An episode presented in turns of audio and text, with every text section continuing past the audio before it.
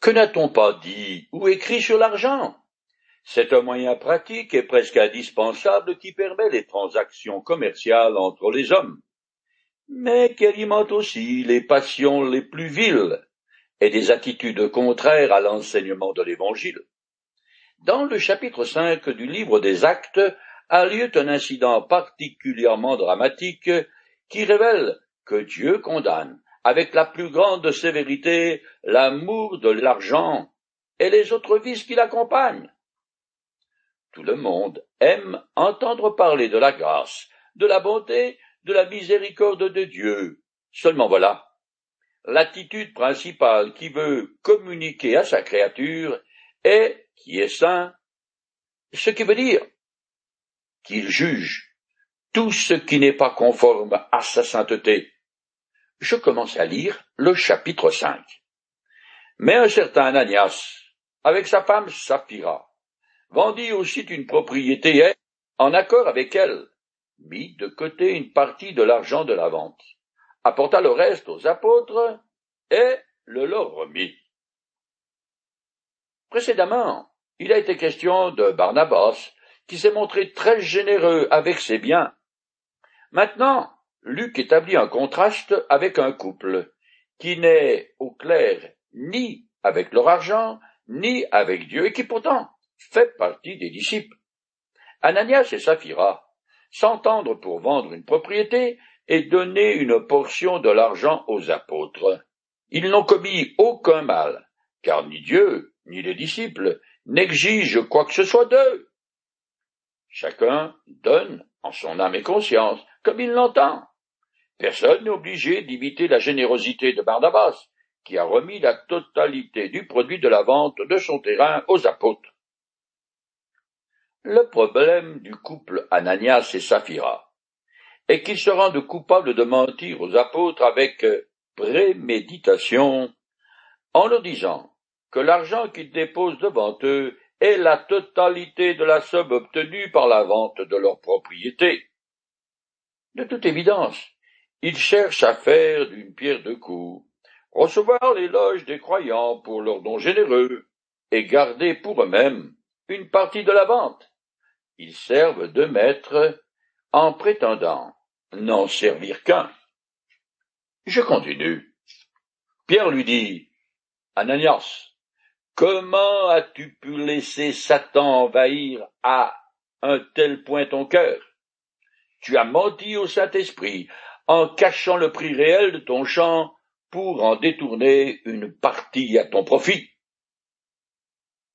Ananias et Saphira se sont laissés influencer par Satan, le père du mensonge.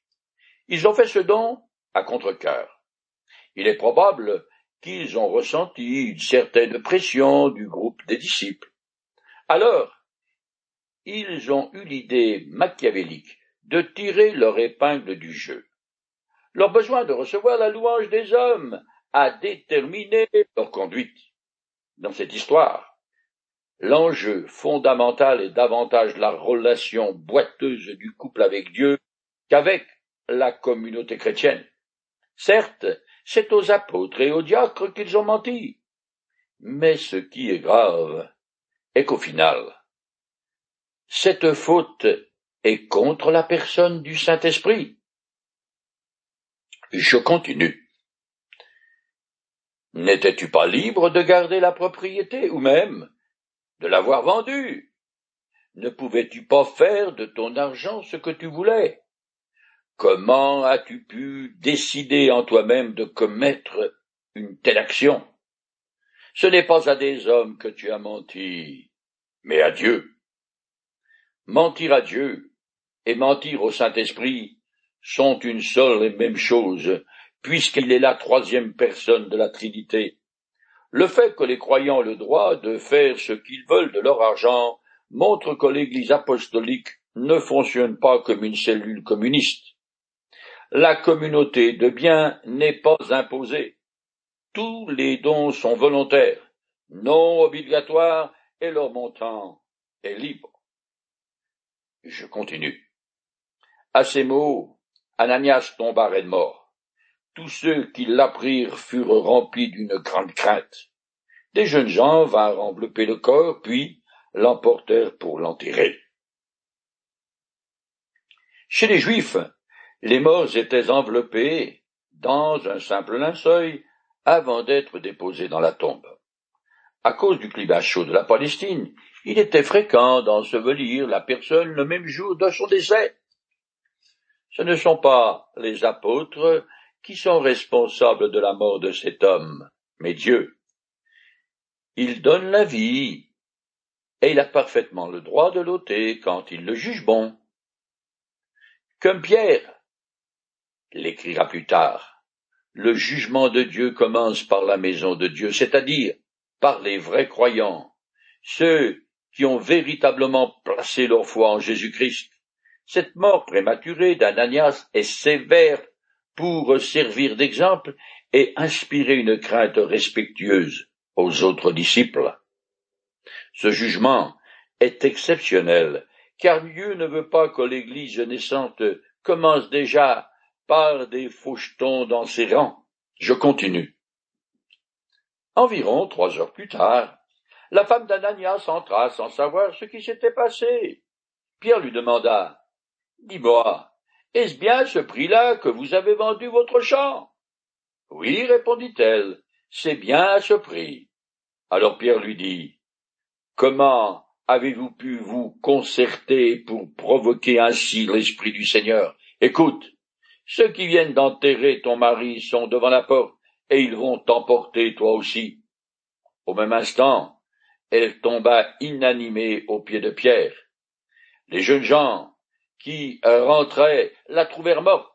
Ils l'emportèrent et l'enterrèrent aux côtés de son mari. Cet événement inspira une grande crainte à toute l'Église, ainsi qu'à tous ceux qui en entendirent parler. On peut tromper des hommes, mais on ne se moque pas de Dieu. Lorsque Saphira arrive, elle ignore que son mari est passé de vie à trépas. Alors, elle ne se gêne pas pour mentir. Bien entendu, c'est la plus mauvaise idée de sa vie et son dernier mensonge. Dans l'une de ses lettres, l'apôtre Jean parle du péché qui conduit à la mort sans préciser de quoi il s'agit.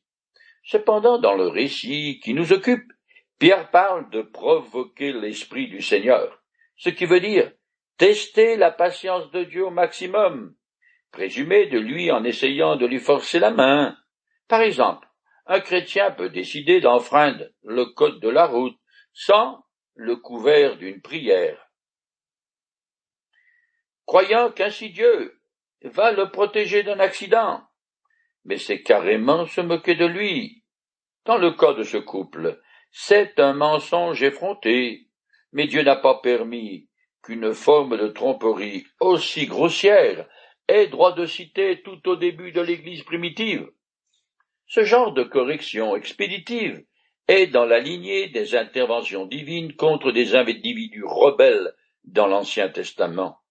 Cependant, de tels jugements n'avaient plus lieu en Israël, ce qui montre bien que Dieu est en train de créer une œuvre nouvelle et, qui, différente de l'alliance qu'il a conclue avec les descendants d'Abraham. Je continue. Les apôtres accomplissaient beaucoup de signes miraculeux et de prodiges parmi le peuple. Tous les croyants avaient l'habitude de se rassembler dans la cour du temple, sous la galerie de Salomon. Personne d'autre n'osait se joindre à eux, mais le peuple tout entier les tenait en haute estime. Un nombre toujours croissant d'hommes et de femmes croyaient au Seigneur et se joignaient à eux. Curieusement, le lieu de réunion habituel de l'Église primitive est dans le temple, à l'endroit même où la foule s'était rassemblée après avoir entendu parler de la guérison du paralysé par Pierre et Jean. La nouvelle du châtiment exemplaire d'Anania et Saphira s'était propagé comme une traînée de poudre, et tout le monde se tenait sur ses gardes. Les hypocrites et autres ennemis, qui par curiosité tournaient autour du cercle des disciples, gardaient leur distance pour ne pas être brûlés.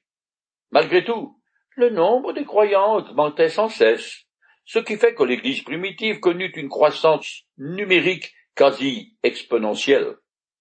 Les disciples avaient solennellement demandé à Dieu les dons miraculeux, et en particulier les guérisons qui contribuaient à l'extension de l'Église, alors que les premiers convertis étaient essentiellement des hommes.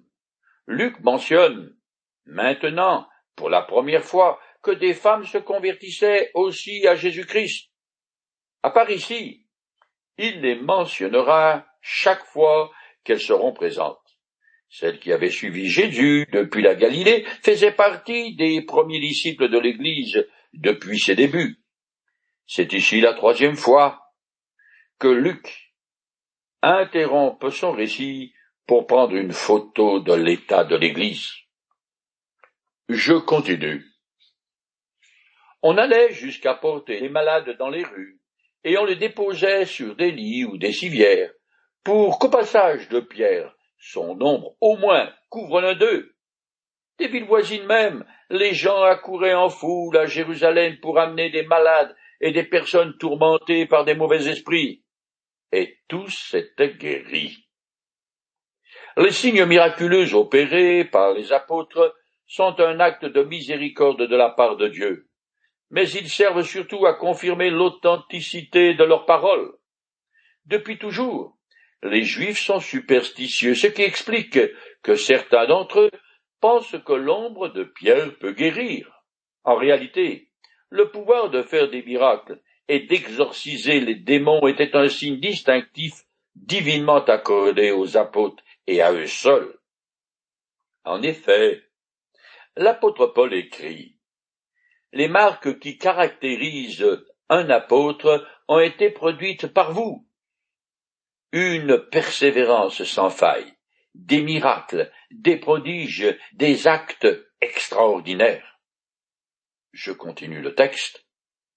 Alors, poussé par la jalousie, le grand prêtre et tout son entourage, c'est-à-dire ceux qui appartenaient au parti des Sadducéens, décidèrent d'intervenir.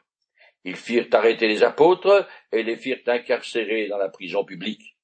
Mais pendant la nuit, un ange du Seigneur vint ouvrir les portes de la prison et, après avoir fait sortir les apôtres, il leur dit, Allez au temple et là, proclamez au peuple tout le message de la vie nouvelle.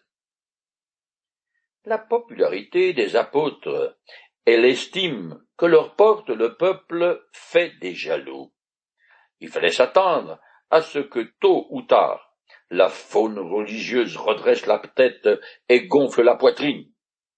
Jusqu'à présent, ces loups, comme Jésus les appela, ont été submergés par un raz de marée de plusieurs milliers de nouveaux convertis, sans trop savoir que faire. Maintenant ils passent à l'attaque, et des apôtres se retrouvent emprisonnés une seconde fois.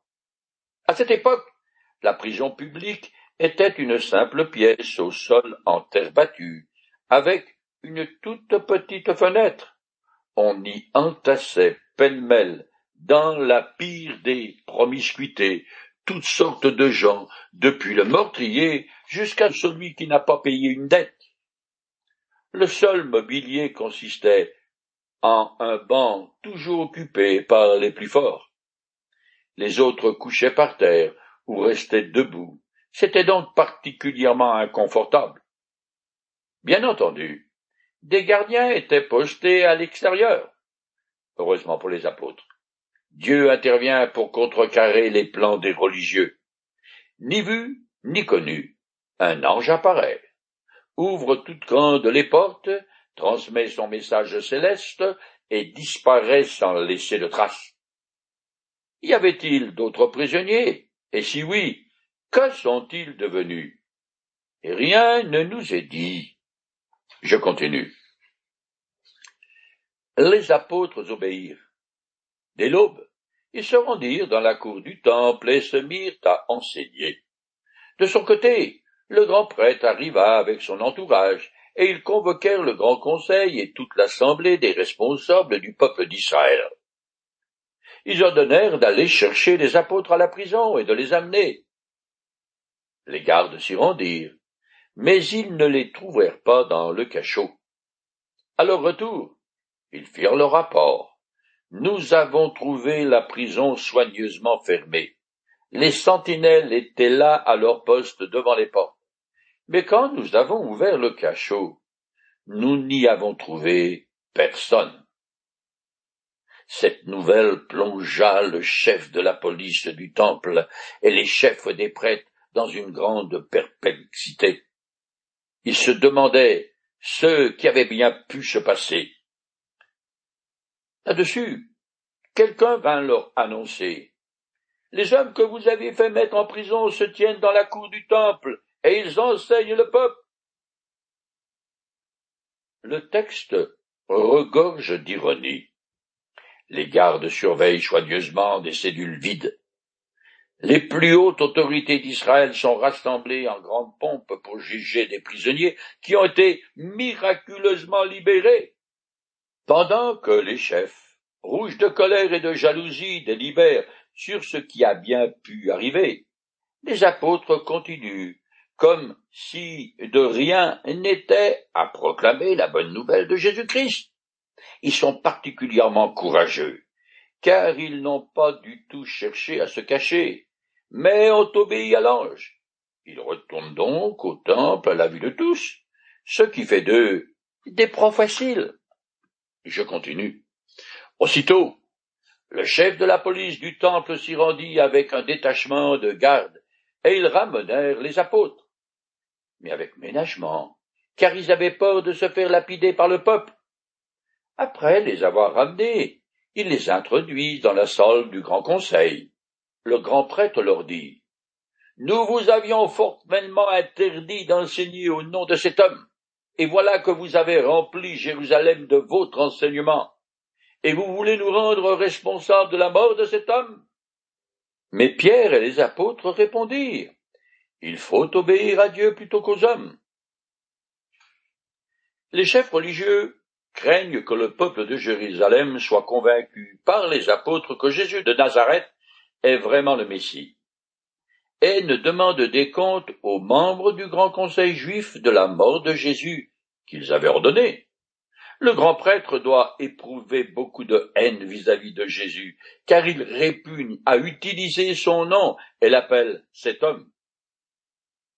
Quant aux apôtres, ils réitèrent ce qu'ils ont déjà dit. Ils doivent en avoir marre de se retrouver devant le même tribunal et de toujours répéter la même chose. Je continue. Le Dieu de nos ancêtres a ressuscité ce Jésus que vous avez mis à mort en le clouant sur le bois. Et c'est lui que Dieu a élevé pour siéger à sa droite, comme chef suprême et sauveur, pour accorder à Israël la grâce euh, de changer et de recevoir le pardon de ses péchés. Et nous, nous sommes les témoins de ces événements, avec le Saint-Esprit que Dieu a donné à ceux qui lui obéissent.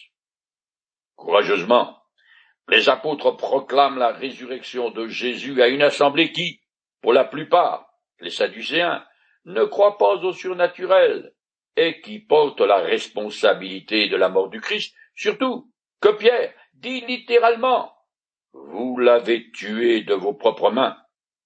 En quelques mots, l'apôtre présente la totalité de la bonne nouvelle, car il ajoute aussi que Jésus est sauveur, et que c'est lui qui accorde la repentance, c'est-à-dire changer, et le pardon.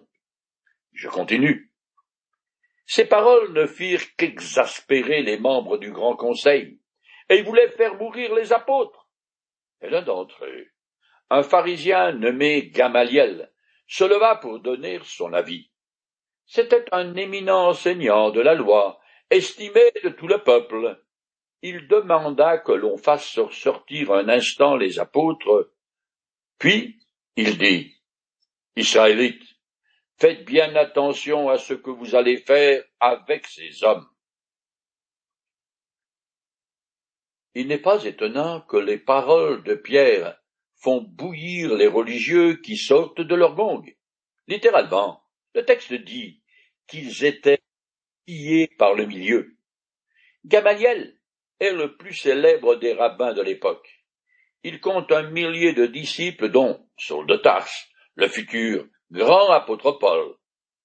il conseille à ses collègues la prudence en ne s'opposant pas aux apôtres, non par sympathie pour eux, mais parce qu'il a compris que Dieu est au-dessus de tous les hommes et œuvre d'une façon souveraine sur terre. Je veux continuer. Rappelez-vous, il y a quelque temps, on a vu paraître un certain Tebas, qui se donnait pour un personnage important. Il a entraîné quelques quatre cents hommes à sa suite. Or, il a été tué, et tous ceux qui s'étaient ralliés à lui furent dispersés, et l'on n'en entendit plus parler. Après lui, à l'époque du recensement, Judas de Galilée a fait son apparition.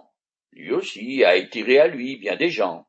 Il a péri à son tour, et tous ses partisans furent mis en déroute.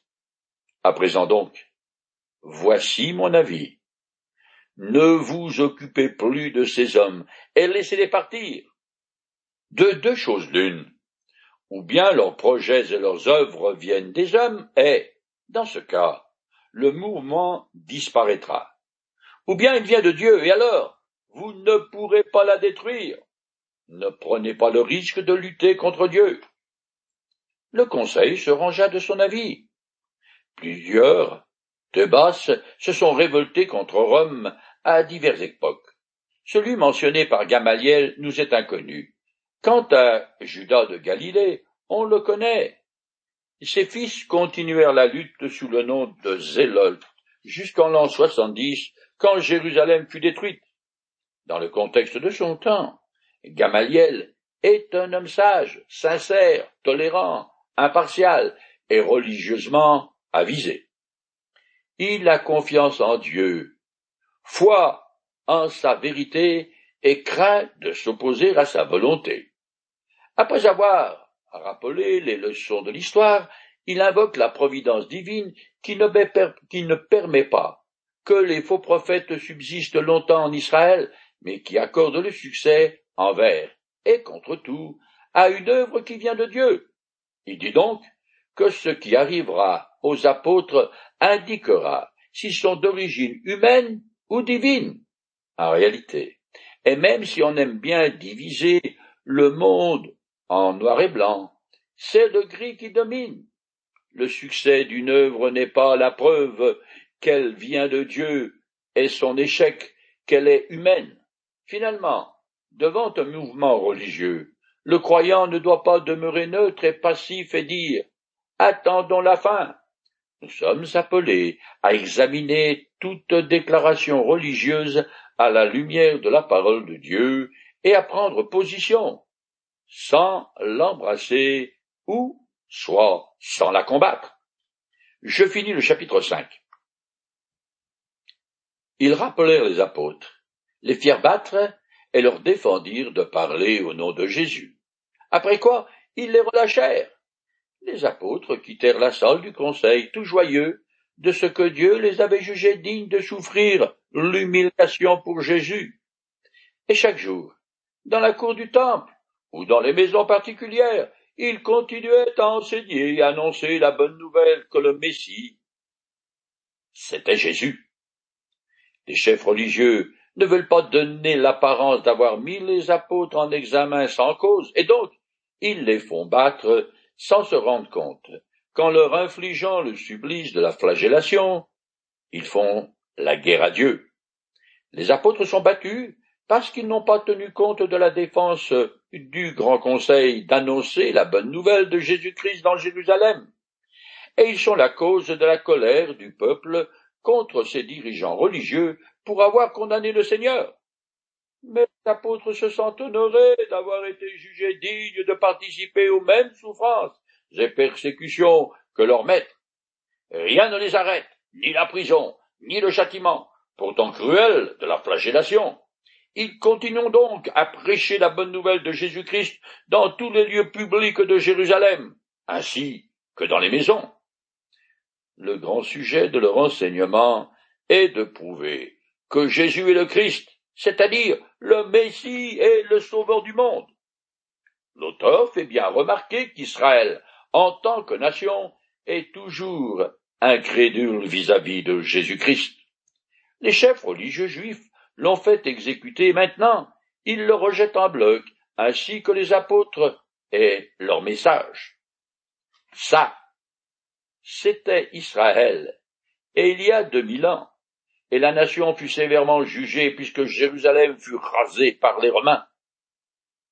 Et moi, dans tout cela, quelle est la position que j'adopte par rapport à la personne du Christ et à son message de salut? C'est cela qui nous concerne. Et pour l'éternité,